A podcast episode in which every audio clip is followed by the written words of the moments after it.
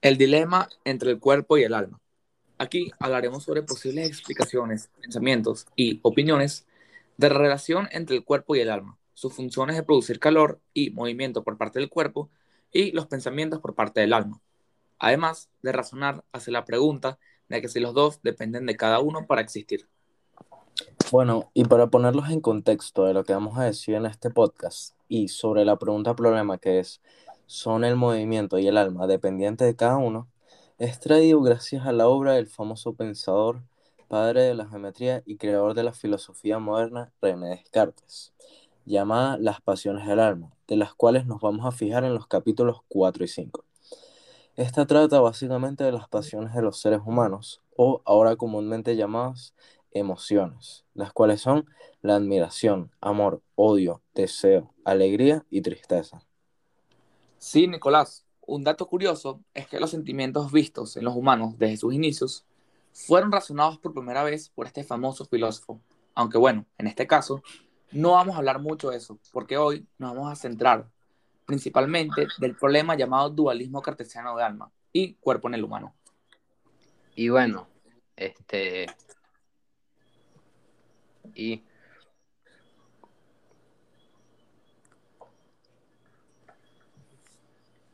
y en, en, en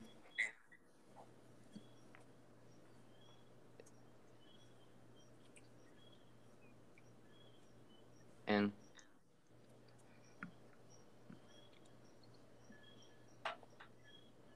en la obra en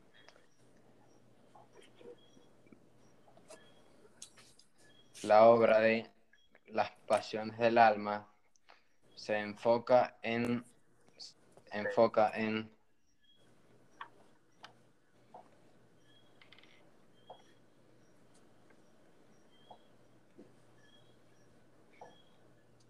diferenciar el alma y el cuerpo y su función en el cuerpo humano.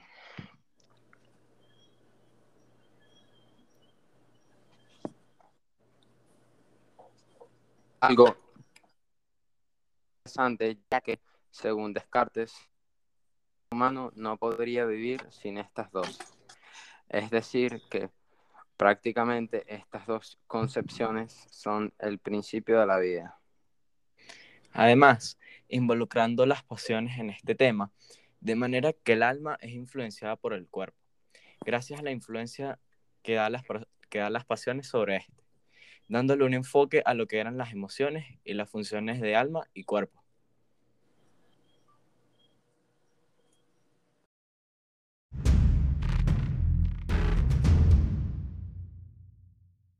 dualista cartesiano el ser humano sería una dualidad compuesta de alma y cuerpo. Se trata de un dualismo antropológico. En otras palabras, es una concepción que el hombre se divide en dos sustancias realmente distintas, pero al mismo tiempo pueden existir separadas independientemente. Sí, eso es verdad. Y una de esas sustancias, para que no se confundan, es el alma, la cual es imaginada como una sustancia pensante. Esta expresa la esencia del pensamiento y se, es decir, que esta lo que hace es pensar. Y por otro lado, para que no se confundan, existe la sustancia espiritual, una simple, indivisible e infinita que está dentro de cada humano. Exactamente, Nicolás. Eh, por otro lado está el cuerpo, que es una materia finita en cuanto a extensión. Es espacial y mesurable tanto en sus proporciones estáticas como en sus movimientos y actividades. El cuerpo es como un muñeco que nos permite el movimiento. Evidentemente, cada persona controla su cuerpo y lo usa para conseguir lo que necesita. Recalcar que es en el alma donde Descartes localiza el principio de vida. Luego la se reduce al movimiento mecánico. Esto, esto es dicho de otra manera, el alma no hay que relacionarla con la vida.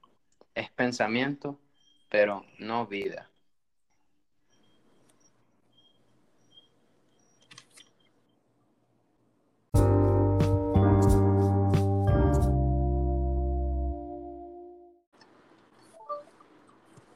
Hablando de Descartes, también este menciona que la comunicación entre el yo y el alma y el cuerpo como máquina es bastante problemática, ya que este admite que el papel del alma es activo y fundamental, pero al localizar su sede principal en el centro del cerebro, más concretamente en la glándula pineal, que por cierto, esta glándula es una de las que regula muchas de las funciones del cuerpo humano, ya que es, eh, entonces quiere decir que es muy importante.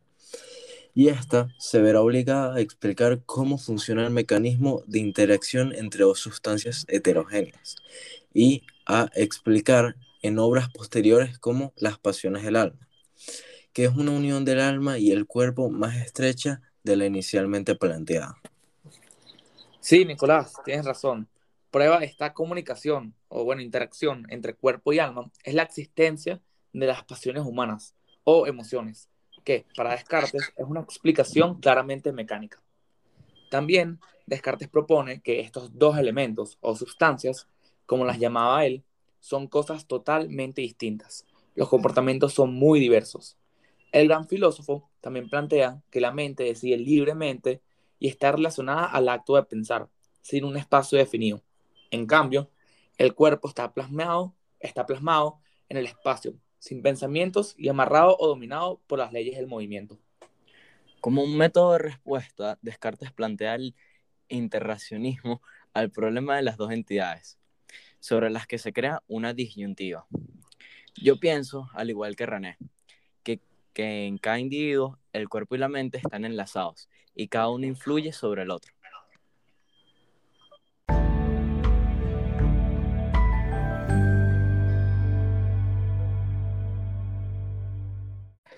A fin de cuentas, este famoso dualismo ha creado una cuestión enteramente pendiente en la antropología física, ya que según esta, el alma significaba una sustancia completamente diferente e independiente del cuerpo, y que, pese a su estrecha unión, puede existir sin él. Es decir, que, como ejemplo, si, el cuerpo, si la persona muere, el cuerpo para de moverse, para el movimiento, y el alma sigue viva algo que puede significar eso. Luego de esta e cambio de ideas, concluir que no dependen de cada uno. En lo contrario, son filósofo totalmente diferentes e independientes de uno. También se puede decir que el alma es pensante y que por ello constituye una mente diferente a la del cuerpo. Muchas gracias por escuchar el dilema entre el cuerpo y el alma.